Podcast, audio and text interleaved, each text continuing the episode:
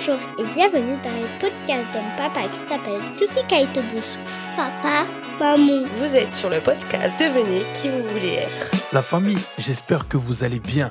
Je suis ravi de vous retrouver comme chaque vendredi. Aujourd'hui, on va parler du travail. Le travail qu'on subit, celui qu'on kiffe pas. Le travail où chaque journée ressemble à une sorte de corvée, une suite de trucs relous qui nous parlent pas. On scrute les minutes passées. On attend que ça se termine, que ça soit la journée, la semaine ou carrément la carrière professionnelle. Mais pourquoi c'est si compliqué de mettre la main sur un truc qu'on kiffe vraiment? Aujourd'hui, on va fouiller dans les raisons qui nous poussent à se taper un travail qu'on subit plutôt que d'en choisir un qu'on aime pour de vrai. On va aussi creuser dans notre bien-être, nos relations et notre vision du futur travail. Mais pas de panique la famille. Cet épisode ne sera pas juste un défilé de galères, on va aussi trouver des plans pour rendre ces journées moins chiantes, discuter de la possibilité de trouver d'autres alternatives et surtout chercher des façons de sortir de ce travail pour mettre la main sur un travail qui colle vraiment à nos envies. Ensemble, on va trouver les astuces pour se faire un chemin, pour un travail qui nous branche. On entre maintenant dans le vif du sujet, la famille, sans langue de bois. Les raisons pour lesquelles on se retrouve à bosser dans un travail qu'on kiffe pas, le travail qui nous torture. On commence par le plus évident, l'argent, oui l'argent. La famille pour l'argent, j'ai travaillé en international, en plein Covid, en déplacement à dormir dans une cabine d'un camion semi-remorque de 44 tonnes. Ma femme était enceinte de mon fils. J'étais même pas là pour eux pendant des semaines. Mon pote Bilal, force à lui et force à toi, mon frérot, lui déposer des courses au seuil de ma porte. Car nous étions en confinement, moi en déplacement, ma femme enceinte jusqu'aux dents. Mais soyons réalistes. Les factures, le loyer, les courses, tout ça nécessite de l'argent. Et parfois, on se retrouve à faire un travail qui n'est pas notre passion, mais qui assure notre survie matérielle c'est le grand classique. Ajoute à cela la pression sociale, la famille, les amis, la société en général, l'entourage. L'entourage, souvent, il pense à notre place. Pourquoi tu fais pas ça? T'as vu un tel fait ça? Pense à ton avenir. Tu sais, chérie, tu sais, ta passion, ça paye pas les factures. Tu vas te casser la gueule si tu fais ça. C'est compliqué, il faut du piston. Et blablabla, et blablabli. Mais allez, c'est bon. On se retrouve parfois à jongler entre nos désirs et les attentes des autres. On se sacrifie, on sacrifie nos rêves. Et puis il y a cette peur du changement, cette peur de quitter un travail qu'on kiffe pas du tout. C'est comme si on préférait l'inconfort connu à l'inconnu, qui pourrait être soit meilleur, soit un vrai casse-tête.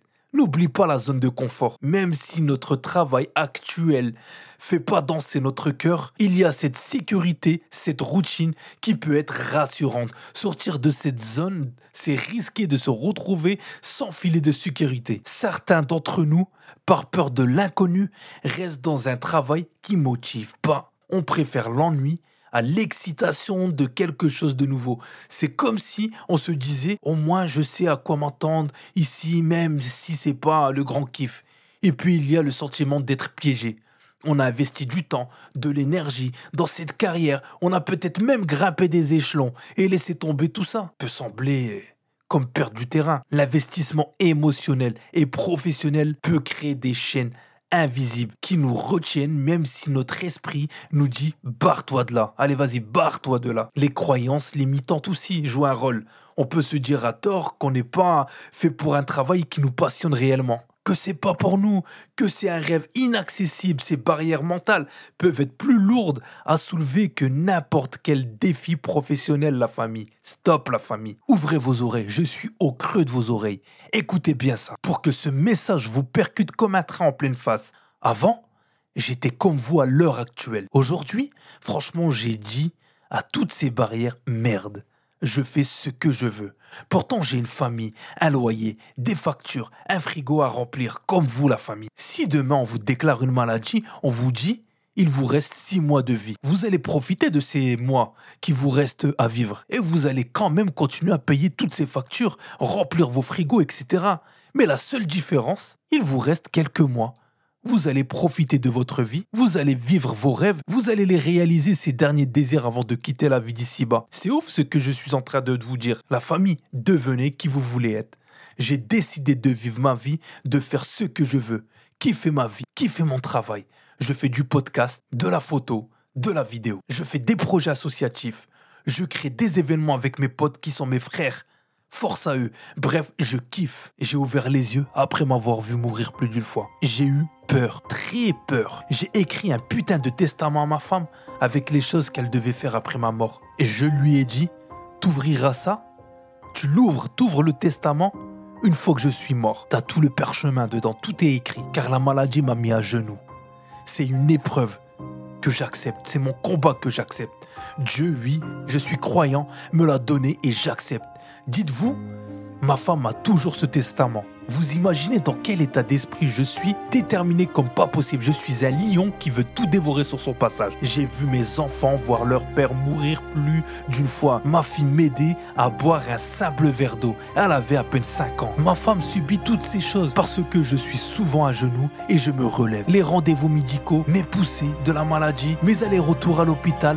Les enfants me voient faire des injections. Ces injections ne me soignent pas elle me soulage, tout simplement. Mes médicaments petit déjeuner, mes douleurs dans tous les sens. Je peux même plus forcer sur mon corps, sinon il me couche comme un hypercute. La vie vaut le coup d'être kiffé, la famille. N'oubliez pas, je suis atteint d'une maladie qui me met sur les genoux. Et n'oubliez pas, si demain vous êtes malade sur votre lit d'hôpital, vos patrons et directeurs, vos collègues, etc., personne viendra vous rendre visite.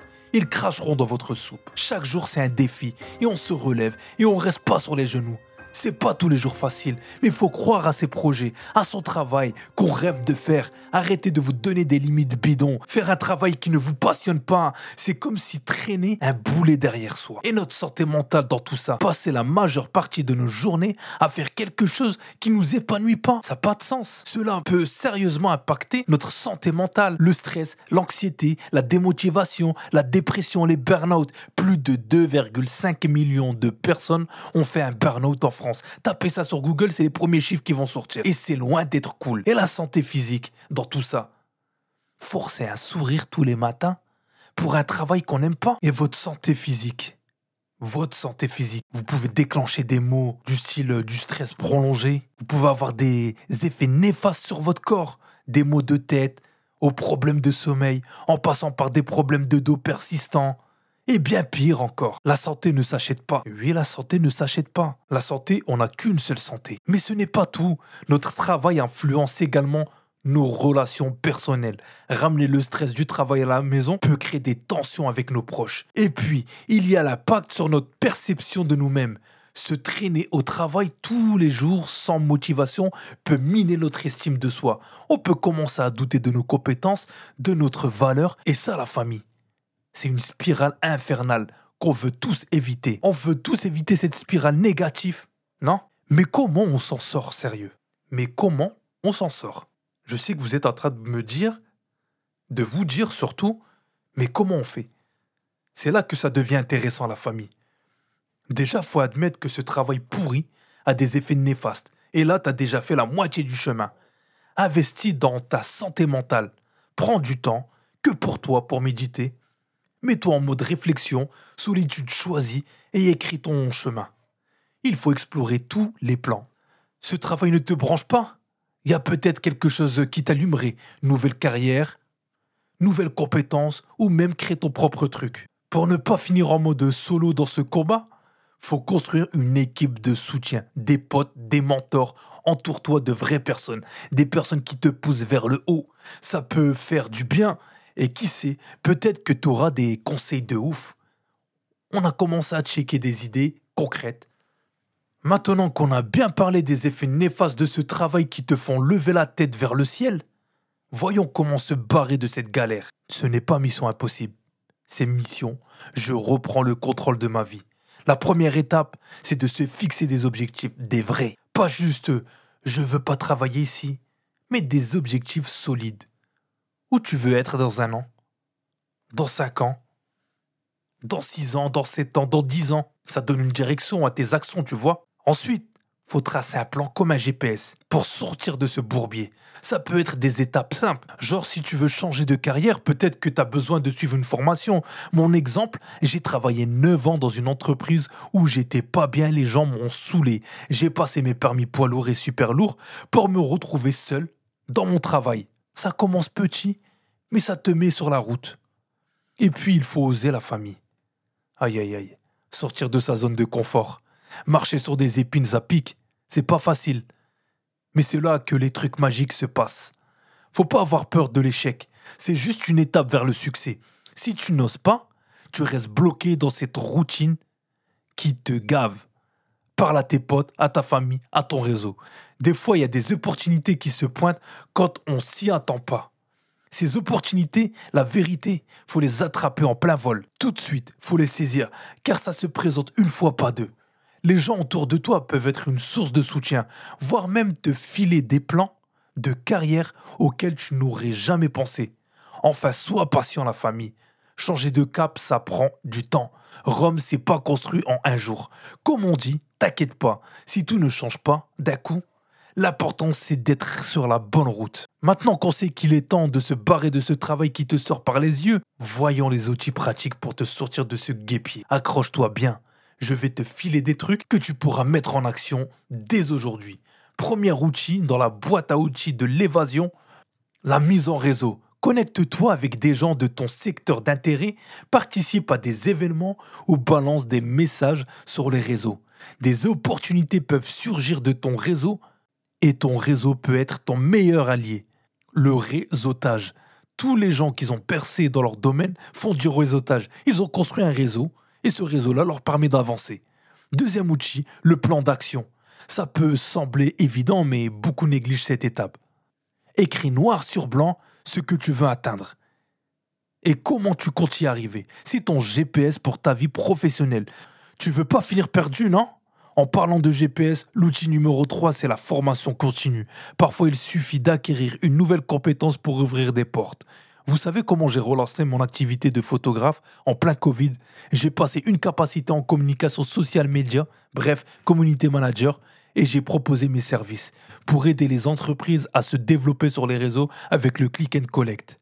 Parce que j'ai juste remarqué que beaucoup d'entreprises ne savaient pas manipuler les réseaux, ne savaient pas utiliser leurs réseaux sociaux. La mode du Covid, c'était le click and collect. J'ai associé les deux et là, j'ai ouvert des portes. Oui, j'ai fait du déplacement et j'ai bossé à distance en même temps. Et quand je rentrais, j'étais en prestation photo et vidéo. Tu peux passer des diplômes en ligne ou même des certifications. Moi, c'est ce que j'ai fait. J'ai passé tout ça en ligne. Investir dans toi, c'est investir dans ton futur. Quatrième outil, le test de l'apprentissage. Tu as une passion que tu veux transformer en travail, mais tu sais pas si ça va marcher. Teste-le en parallèle de ton travail actuel. Ça te permet de voir si ça te botte vraiment et tu limites les risques. Et le dernier outil, mais pas des moindres, c'est la gestion du temps. On a tous 24 heures dans une journée. Mais comment tu les utilises? Ça fait toute la différence. Planifie tes journées, élimine les distractions inutiles et concentre-toi sur ce qui compte vraiment. Fais une to list. Voilà la famille, une boîte à outils bien garnie pour te barrer de ce travail qui te met hors de toi. J'ai encore des astuces dans mon chapeau magique à partager pour la suite. Alors restez à l'écoute. Je vais pas seulement donner des clés, je vais te montrer comment les utiliser. Mais la famille, cet épisode sera coupé en deux. Il y aura la suite vendredi prochain, la famille. Restez connectés, restez branchés et je vous dis à vendredi prochain pour la suite.